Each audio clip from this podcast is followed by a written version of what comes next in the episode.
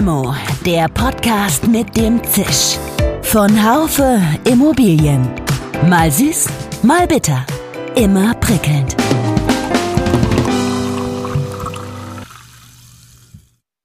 Hallo liebe Limo-Fans. Immobilienunternehmen suchen immer dringender Fachkräfte. Das ist das Thema heute unter anderem mit Frau Dr. Susanne Erdle-Straub. Sie ist Professorin für Immobilienwirtschaft an der HAWK in Holzminden. Sie ist Unternehmensberaterin und Aufsichtsratsvorsitzende der Volksbank Mittlerer Neckar. Sie ist also auch in der Welt der Unternehmen unterwegs und das prädestiniert sie für unser Gespräch heute. Susanne Erdle-Straub hat vor zehn Jahren ein Netzwerk ins Leben gerufen, wo sich Studierende mit Unternehmensvertretern vernetzen. Ich bin mit dem Gedanken in unser Gespräch gegangen, dass sich Studierende heute nach wie vor im Wesentlichen ihren Arbeitgeber aussuchen können doch das stimmt nicht mehr so ganz. Die Studierenden der Immobilienwirtschaft, die haben ja immer so ein seit Jahren ein bisschen gehyptes Thema, die Projektentwicklung. Und aus bekannten Gründen, Zinsen etc., Kostensteigerung, sind die Projektentwickler gerade eben auf dem Bremspedal. Und wer auch gerade auf dem Bremspedal sind, das sind die überregionalen großen Makler. Was bedeutet das für die Hochschulen und vor allem für die Studierenden? Mein Name ist Dirk Labusch, ich bin Chefredakteur des Fachmagazins Immobilienwirtschaft. Die Immobilienwirtschaft ist ständig mit Veränderungen konfrontiert. Neue Gesetzgebungen, demografische Entwicklungen, veränderte Anforderungen. Sind Sie den beruflichen Herausforderungen gewachsen und bereit für den nächsten Karriereschritt?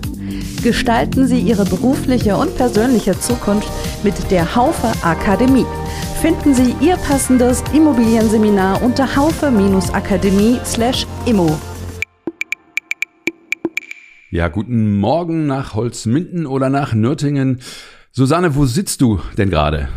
Ja, ich sitze tatsächlich jetzt seit zwei Tagen äh, quasi im Homeoffice in Nürtingen. In Holzminden war ich die letzten anderthalb Wochen zum Semesterende. Und ja, also ich habe ja immer die Nord-Süd-Achse, aber tatsächlich sitze ich jetzt im Homeoffice. Jetzt würde mich doch interessieren, wie eine Schwäbin, eine bekennende Schwäbin, du kannst es nicht verbergen, du musst es nicht verbergen, wie die nach Holzminden kommt und äh, Hast du da Herausforderungen dort? Bist du da, wirst du da gemobbt wegen deines schwäbischen Akzents?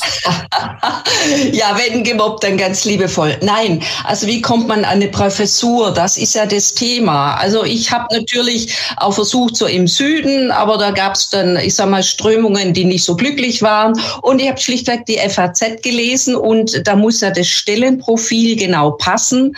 Ich hatte ja davor lange Praxiserfahrung im in leitenden Positionen, unter anderem im Research mhm. und habe mich dann halt mal spaßeshalber in Holzminden beworben auf eine halbe Stelle. Da war mein Sohn noch klein. Ich habe ja dann so eine so eine Frauenvita, die viel auch mit Familie zu tun hat. Und naja, ich wurde auf eins gesetzt und nun sind es 17 Jahre mhm. und ich muss sagen, ich mag es total gerne.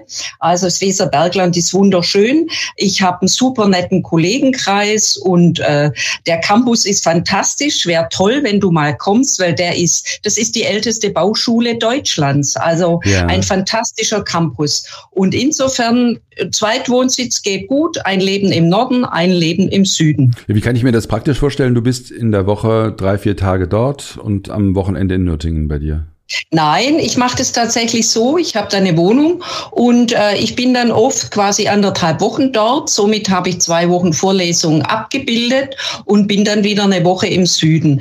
Je nachdem, wie es eben auch mit anderweitigen Terminen im Süden aussieht. Ja, genau. Das ist ja auch das Spannende an deiner Vita und an deinem Leben. Du bist ja nicht nur Professorin für Immobilienwirtschaft, sondern du bist auch Unternehmensberaterin, du bist Aufsichtsratsvorsitzende der Volksbank Mittlerer Neckar Du kennst nicht nur den Ausbildungsbereich, sondern auch die Praxis. Und darauf würde ich jetzt mal eingehen wollen. Ihr habt ja gerade zehnjähriges Jubiläum hm, eures Kongresses Practice Meets Campus. Kannst du vielleicht mal drei Takte dazu sagen, wie es dazu kam? Wir hatten äh, Studiengangsjubiläum und da war das Thema, man sollte was machen und wie es dann oft so ist, viele gucken nach unten, ich habe nach oben geguckt und ich habe dann ein Konzept gemacht und äh, so ist Practice Meets Campus vor zehn Jahren entstanden. Ich wollte eine Veranstaltung konzipieren, die sowohl den Unternehmen einen Mehrwert schafft, die da kommen, als auch den Studierenden. Und das heißt, ich habe vormittags immer eine ganz spannende Keynote wo Unternehmensvertreter eben auch äh, von aktuellen Themen vielleicht ein bisschen was mitnehmen. Und nachmittags, ja, wenn man so will, eine Karrieremesse, wo sich die Unternehmen den Studierenden vorstellen, beziehungsweise umgekehrt. Und um ein Beispiel zu nennen, ich hatte sogar in der Corona-Zeit Sigmar Gabriel als Keynote. Mhm. Also ich versuche da schon wirklich spannende Themen zu bringen mit spannenden Persönlichkeiten. Und toi, toi, toi, in zehn Jahren ist es mir wirklich immer gelungen. Ich habe das Gefühl, das ist, müsste doch eigentlich ein, ein Selbstläufer sein, so eine Veranstaltung. Denn Unternehmen suchen ja dringend ähm, Fachkräfte. Ist es so, ähm, ist, ist die Zahl der Unternehmen, äh, steigert die sich tatsächlich? Und was ist eigentlich möglich für euch? Wie viele Unternehmen könnt ihr eigentlich ermöglichen, dass die teilnehmen?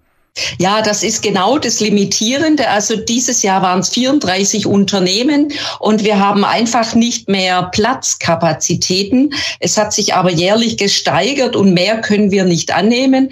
Tatsächlich gab es die letzten zehn Jahren immer Wartelisten, weil das kostet was. Mhm. Wir sind eine staatliche Hochschule. Wir müssen sowas immer quasi ja über solche Beiträge finanzieren. Aber ich bin mal gespannt, wie so, es hat sich ja doch ein bisschen was geändert in der Immobilienwirtschaft. Die Studierenden berichten auch, jetzt müssen sie tatsächlich auch mal eine Bewerbung schreiben, ganz was Neues. wieso, wieso ist das neu? Das wussten sie doch immer schon. Ja, ja, aber es war so, also durch diesen Kongress oder auch durch die Kontakte, die wir Professoren haben, an der, ich sag mal, ehemals Fachhochschule HAWK, sind wir ja gut mit der Praxis vernetzt und davon profitieren natürlich die Studierenden auch bei der Jobsuche. Und wir haben mittlerweile so ein großes Alumni-Netzwerk, dass sozusagen die Studierenden sich echt aussuchen konnten, bei welchem Arbeitgeber sie anfangen wollen. Und da ändert sich gerade ein bisschen was. Das ist hochspannend, weil ich ähm, bin jetzt in dieses Gespräch so reingegangen mit der mit der mit der Haltung oder mit dem Pseudo-Wissen, dass das immer noch so ist, dass sich die Studierenden ihre Unternehmen immer noch aussuchen können und dass wir einen absoluten Arbeitnehmermarkt haben. Aber erzähl mal, was, ich, was ändert sich da gerade? Ja, man muss es wie immer ein bisschen differenziert sehen. Also die Studierenden der Immobilienwirtschaft, die haben ja immer so ein seit Jahren ein bisschen gehyptes Thema, die Projektentwicklung. Und aus bekannten Gründen, auf die muss ich jetzt gar nicht eingehen, wiss, wissen alle Zuhörer, Zinsen etc., Kostensteigerung, sind die Projektentwickler gerade eben auf dem Bremspedal. Und wer auch gerade auf dem Bremspedal sind, das sind die überregionalen großen Makler. Stichwort Transaktionen. Äh, das sind alle alle gerade so ein bisschen, ha, ja, wie soll ich sagen, jeder guckt, wer fällt als erster um. Und da diese Unternehmen, die, die stellen momentan eben in diesen Bereichen nicht so ein, was wahnsinnig gefragt wird, aber da sind unsere Studierenden halt auch nicht so heiß drauf. Das ist äh, das Property Management. Ja. Also ich sag mal, ja, früher Hausverwaltung, das ist jetzt ein bisschen verkürzt formuliert, aber ähm, das, da gibt's natürlich Bedarf ohne Ende. Aber so diese gehypten Themen, da merken die Studierenden schon, sie müssen jetzt vielleicht auch mal eine Bewerbung mehr schreiben und auch mal ein bisschen links und rechts gucken. Aber das ist doch nochmal interessant, wenn du von den Unternehmen sprichst, die, die an eurem äh, Kongress teilnehmen, sind das immer dieselben Unternehmen? Sind das unterschiedliche? Also wenn, wenn das so ist, wie du sagst, äh, dann könnte ich mir vorstellen, dass dann vielleicht weniger mh, überregionale Makler und weniger Projektentwickler jetzt teilnehmen, dafür mehr Property Manager. Aber ist das so tatsächlich? Also es ist so, wir schreiben immer aus, also wir, wir haben da kein Ranking, wer darf, wer darf nicht, sondern äh, wer zuerst kommt, der kriegt quasi äh, die Zusage. Es ist eine gute Mischung aus bundesweit, überregional, internationalen Unternehmen, ähm, ich sag mal von ECE e bis Dres Sommer, solche Unternehmen, aber verstärkt fragen jetzt auch nach, also ich sag mal in, in Hannover ansässige äh, ja, Hausverwaltungen. Also es ist schon so, dass man merkt, dass die auch mehr ja endlich mal erkennen, auch sie müssen vielleicht ein bisschen Geld in die Hand nehmen, um sich um den Nachwuchs zu bemühen. Aber ansonsten ist es eine gute Mischung oder Angefeld ist seit zehn Jahren dabei. Mhm. Ähm, äh, Spie ist seit zehn Jahren dabei, da wir am Campus doch sehr interdisziplinär ausbilden, also eine Mischung aus schwerlastig Ökonomie in meinen Studiengängen, aber auch ein bisschen Grundlagenarchitektur und äh, Bauwesen, diese Themen äh, bemühen sich halt auch mittlerweile Unternehmen, die jetzt nicht nur die CBREs, die JLLs sind. Ja, ja. Aber ähm, ich, ich stelle mir gerade, ich versuche mich gerade in die Haut von Studierenden reinzuversetzen, ist schon ein bisschen her bei mir. Ich kann mir vorstellen, dass wenn jemand unbedingt zu einem Entwickler wollte, weil das auch sein einfach das ist, was ihm im Studium Spaß gemacht hat, dann geht er doch jetzt nicht hm, plötzlich zum Property Manager oder oder ist es doch so? Ist die Verzweiflung dann doch so groß? Vielleicht nicht gleich zum Property Manager. Es gibt ja noch vieles anderes. Also Portfolio Management ist sehr beliebt, was ja doch auch den starken Finance Charakter im Hintergrund hat. Also das ist sehr beliebt. Also zu den großen Bestandshaltern im Sinne eben von Property Management äh, oder durchaus auch zum Research. Ich weiß, Research ist immer eine ganz mühevolle Angelegenheit, aber es ist halt der Anfang von allem, was irgendwo äh, Immobilie heißt. Und äh, auch Ulwin Gesa, natürlich ein bisschen getriggert durch mich, ist ja klar, weil ich dieses Fach auch vertrete. Also das Spektrum ist schon sehr breit. Und wie ich schon sagte, wir haben so ein großes Alumni-Netzwerk, dass es kaum ein größeres Unternehmen gibt, wo nicht HAWKler, äh, Ex-HAWKler arbeiten. Ja, aber das heißt, ähm, wie würdest du so generell sagen, Unternehmen suchen eigentlich im Grunde immer noch, du sagst, man muss natürlich differenzieren, die einen suchen gerade ein bisschen, stehen auf dem Bremspedal, die anderen nicht. Gibt es immer noch viele Immobilienunternehmen, die suchen, aber nicht finden, das, was sie suchen? Also da muss ich tatsächlich, aber das sind auch eben Gespräche, die ich jetzt außerhalb der Hochschule führe.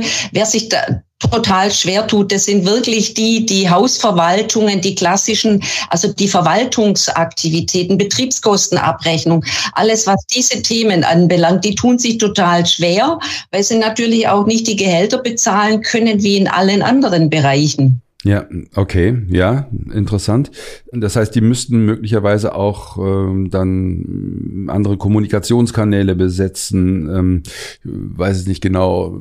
Da, das wirst du auch jetzt nicht so im Blick haben, inwieweit die die Unternehmen jetzt in diesen auf diesen auf bestimmten Kommunikationskanälen aktiv sind, aktiv genug sind. Also ich habe tatsächlich mal eine Umfrage vor Jahren gemacht unter meinen Studierenden und ich weiß es gar nicht, irgendwo habe ich da was dazu publiziert. Frag mich gerade nicht wo. Nee. Die Ergebnisse, ähm, ob denn die Studierenden sich vorstellen könnten, nach dem Studium eben zunächst mal in diese Bereiche einzusteigen. Und da ging der Daumen echt nach unten, weil die sagen, Mensch, uns steht die Welt offen. Wir werden breit national und international ausgebildet. Warum sollen wir denn so eine blöde Babycoda machen? Mhm. Äh, da da gibt es einfach auch ein Imageproblem. Mhm. Ja, interessant. Also das ist ja äh, für mich auch mal eine, eine, interessante Botschaft unseres Gespräches, dass ich dann in, an anderer Seite wieder mal lancieren kann, worüber man wieder mal einen Podcast machen kann. Aber vielleicht können wir mal zu den Trends bei den Immobilienunternehmen äh, gehen. Ähm, was macht so ein Unternehmen eigentlich interessant für Studierende, du hast es selber schon angesprochen, eigentlich dieses, diese Mischung aus Immobilien und Finanz.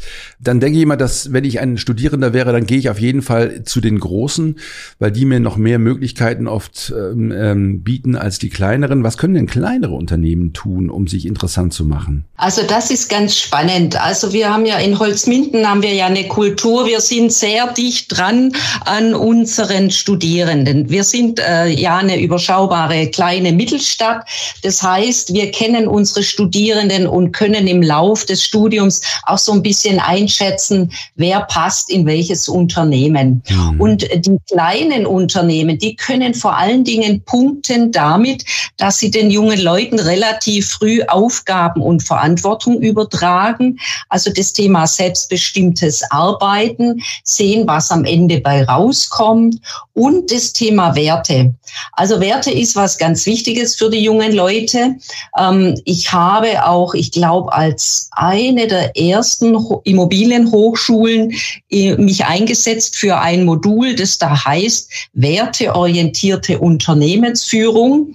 Äh, das war vor 10, 15 Jahren, naja, so ein bisschen milde belächelt.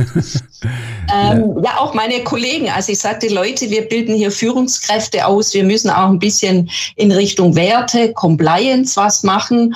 Und äh, ich habe dann tatsächlich vor 16 Jahren schon eine Kooperation mit der ICG geschlossen, mhm. Institut for Corporate Governance der deutschen Immobilienwirtschaft und arbeite dort mit der Geschäftsführerin wirklich schon ja 16 Jahre zusammen.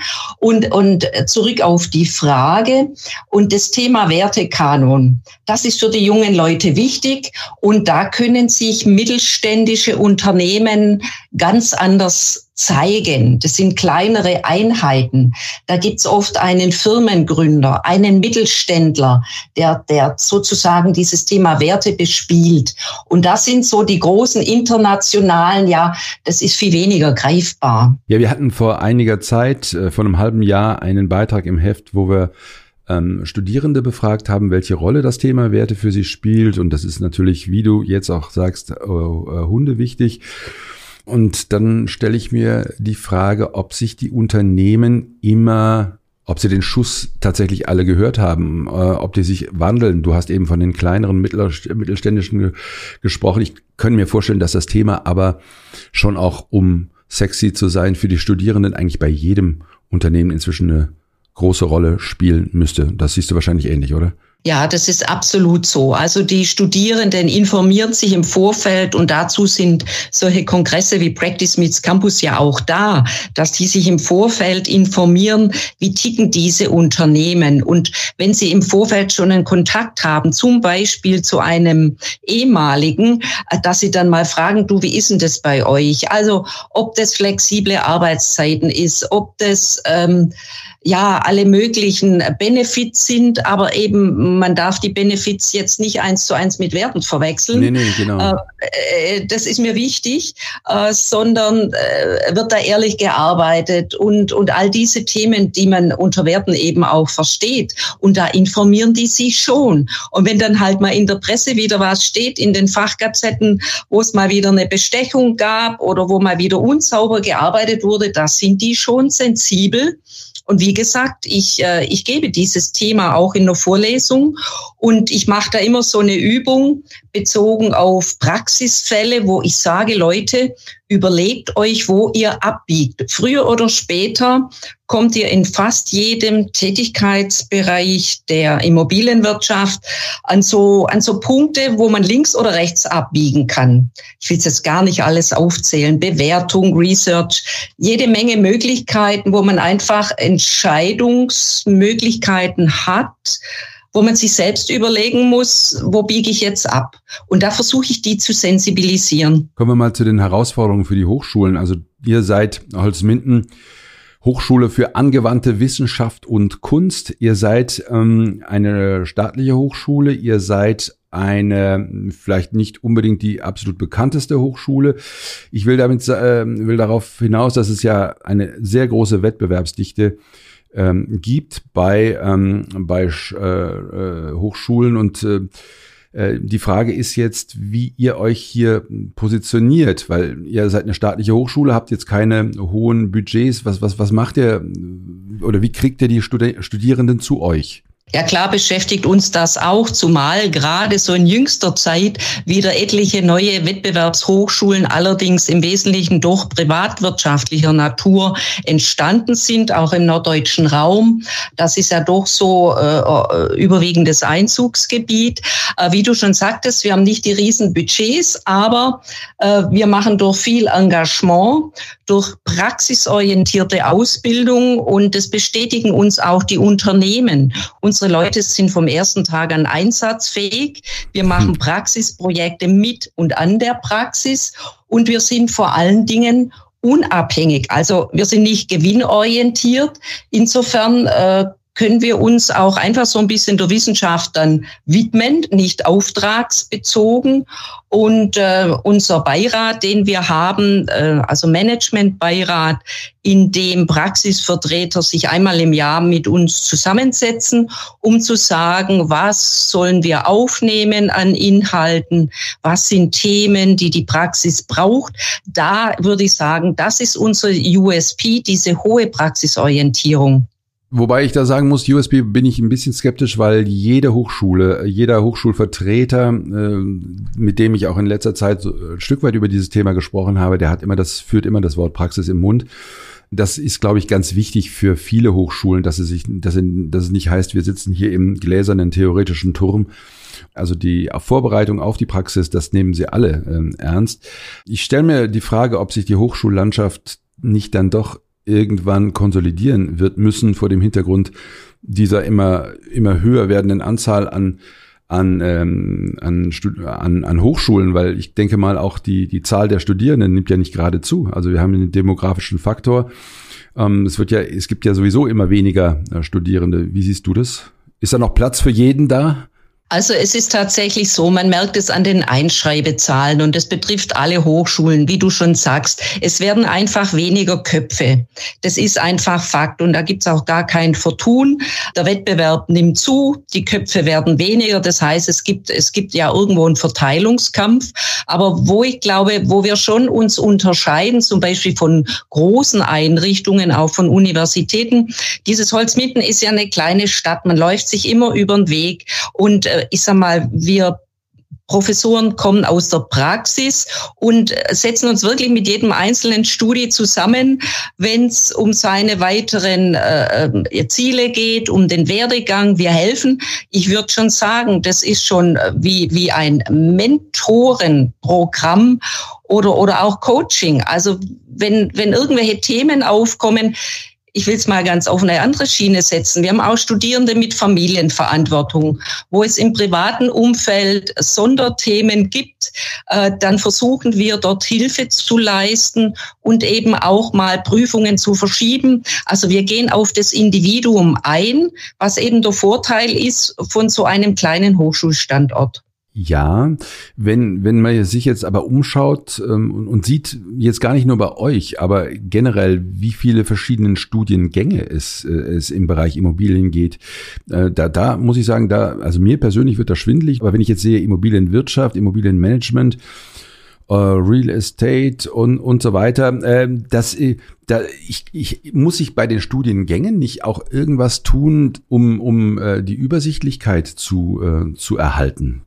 Ja, da gebe ich dir natürlich recht, aber wir arbeiten ja auch in Zukunftskonzepten, an neuen Studiengängen. Ich will bloß mal ein Beispiel sagen, Digital Management. Oder wir haben jetzt einen Kollegen äh, eingestellt, berufen, das nennt sich Big Data Bildanalyse, also der sehr viel stärker diese neuen Themen aufgreift, ChatGPD, ähm, der da sensibilisiert. Das heißt, man, man entwickelt sich als Hochschule ja auch weiter ja, ja, im klar. Sinne von neuen Studien. Studiengängen und versucht sich dann dadurch wieder abzuheben und attraktiv zu machen. Okay, das verstehe ich. Jetzt noch eine andere äh, Geschichte. Ich habe, ähm, ich weiß ja, die Studierenden werden immer jünger und wir beide sind jetzt auch nicht mehr die allerjüngsten Semester. Wie erlebst du das? Gibt es denn da in, äh, neue Herausforderungen hinsichtlich der Studierenden? Ähm, du bist jetzt auch schon ähm, viele Jahre dabei. Wie erlebst du es? Ja, tatsächlich, die werden immer jünger und manchmal habe ich auch schon gesagt, sorry, also Erziehungsfunktion ist jetzt eigentlich nicht meine Aufgabe, so als Bonbon mal im Hörsaal. Ja, sie ist, die jungen Leute müssen irgendwie mehr an die Hand genommen werden und tatsächlich ist es schon manchmal so, ja, also es wird viel gefordert, gewünscht. Aber ich sage immer, das ist ja keine Einbahnstraße. Und gerade bei meinem Kongress hatte ich, hatte ich auf dem Podium ehemalige, die gute Karrieren gemacht haben, national und international. Und da habe ich auch die Frage gestellt, wie müssen sich eigentlich Studierende heute aufs Arbeitsleben vorbereiten? Und da war schon der eindeutige Tenor, na ja, also man muss ja erstmal Leistung bringen, bevor der Lohn kommt. Mhm. Aber da gibt es einen Generationswechsel, weil wir da mittlerweile wirklich in einer Generation sind, die ha, ja schon so ein bisschen gerne äh, auf Watte gepackt das haben möchte. Und nichtsdestotrotz ist der Arbeitsmarkt und die Welt draußen dann einfach eine Leistungsgesellschaft. Und äh, die jungen Leute stehen dann eben im Zweifel auch im Wettbewerb mit, ich sag's mal, Arbeitnehmern, die vielleicht aus den USA kommen, die gewöhnt sind, dass sie äh, hier einfach auf Leistung getrimmt sind.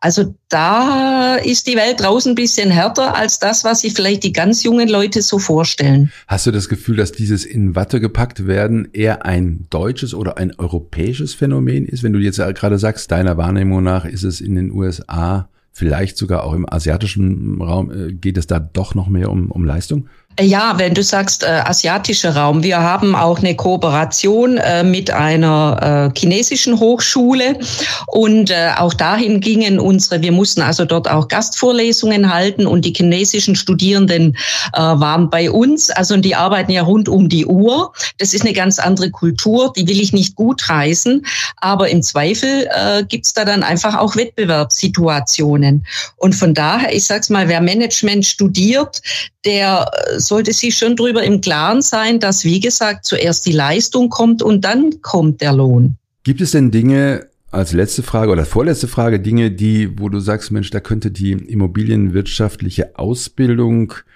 ähm, Aus- und Weiterbildung von anderen Bereichen lernen kann? Gibt es Dinge, die du dir noch wünschen würdest für eure Hochschule oder für, für eure ausbildende Tätigkeit? Ah, da muss ich jetzt tatsächlich einen kleinen Moment nachdenken. Ich habe da spontan einen Gedanken gehabt, der mit dem Inhalt wenig zu tun hat. Ja, in diesem Podcast ist auch Raum für etwas, was mit dem Inhalt nicht so viel zu tun hat. Also, Susanne, vielleicht kannst du den Gedanken gerne äußern. Ja, also ich sag mal, wir sind vor Ort wirklich gut aufgestellt und wir haben da ein gutes Miteinander und äh, die, die, die Stadt selbst hat äh, günstige Lebenshaltungskosten, was ja auch für einen jungen Menschen immer ganz wichtig ist, dass er, dass er irgendwo so ein bisschen mit dem Geld klarkommt. Das Einzige, was ich mir wünschen würde, aber da wird mein Wunsch nicht erfüllt, die Erreichbarkeit von Holzmieten, die ist tatsächlich nicht so easy. Also man braucht schon eine gewisse intrinsische Motivation, sage ich mal, um dahin zu kommen kommen. Aber jetzt im Punkto Weiterbildung fachlich, auch da arbeiten wir dank der neuen Möglichkeiten äh, wieder an Weiterbildungskonzepten, weil ähm, die Digitalisierung hat uns da natürlich äh, einen Schub verschafft, weil die Standortfrage halt eher mittelmäßig ist. Ja, toll. Das heißt, ihr, ihr seid vielleicht als Standort nicht so sexy, dann müsst ihr euch äh, verstärkt mit dem Thema, wie mache ich meine Ausbildung so sexy, dass die Studierenden dann doch zu uns kommen, äh, auseinandersetzen. Das finde ich, äh, ist ja nicht nur ein Nachteil. Susanne, schließ mal die Augen und äh, wir sind am Ende, ich würde dich jetzt mal bitten, wir, wir, du, du hast ja schon viele unserer Podcasts gehört, am Ende geht es immer um die Frage, dass wir euch eine Limo ausgeben oder unserem Gesprächspartner und ähm, du dir überlegen kannst, mit wem du sie gerne trünkest. Ähm, fällt dir jemand ein? Also die Frage hat mich tatsächlich beschäftigt. Also man sollte ja mit jemandem trinken, der oder die noch lebt. Und der Helmut Schmidt lebt ja leider nicht mehr. Mit dem hätte ich mich gern unterhalten und eine Limo getrunken. Von daher auch die Politik, da hätte ich schon einiges loszuwerden. Und dann dachte ich, na ja, wer, wer schreibt faktenbasiert? Und den Jan Fleischhauer, ja. der Kolumnist vom Fokus, mit dem würde ich gern mal eine Limo oder vielleicht hinterher auch einen Wein trinken, weil ich finde seine Beiträge immer sehr erfrischend, faktenbasiert, guter Diskurs, da hätte ich Lust drauf.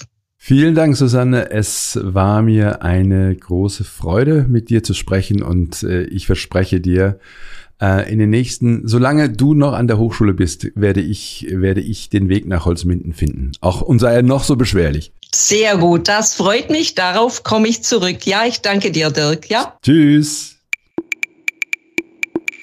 Ja, es ist schon interessant, wie schnell sich auch Philosophien ändern können. Wertebasierung muss man sich leisten können. Im Moment kann man das und das ist gut so. Im Moment können sich auch noch viele Studierende ihren Arbeitsbereich aussuchen, aber nicht auszuschließen, dass sich auch das ändern könnte. Ich bin so viel hier im Konjunktiv unterwegs. Und zwar dann, wenn es mit der Wirtschaft weiter bergab gehen sollte und die Hochschulen haben hier eine Verpflichtung, ihre Studierenden auf solche Situationen vorzubereiten. Und doch kann ich mir nicht vorstellen, dass wir in der, ich sage jetzt mal in Anführungszeichen, asiatischen Denke ankommen, so es sie denn gibt. Auch hier verändern sich die Vorstellungen. Ich persönlich hoffe, dass ein wertebasiertes Denken sämtliche Krisen überdauern wird. Bleiben Sie uns gewogen. Ich danke ganz herzlich meinen Kolleginnen und Kollegen von der Technik, insbesondere Severin Goutier und Nico Usbeck. Bis zum nächsten Mal, ihr euer Dirk Labusch. Schön, dass Sie dabei waren. Bis zur nächsten Folge von Limo, dem Podcast mit dem Zisch von Haufe Immobilien. Um keine Folge zu verpassen, abonnieren Sie doch einfach den Podcast in Ihrer Podcast-App.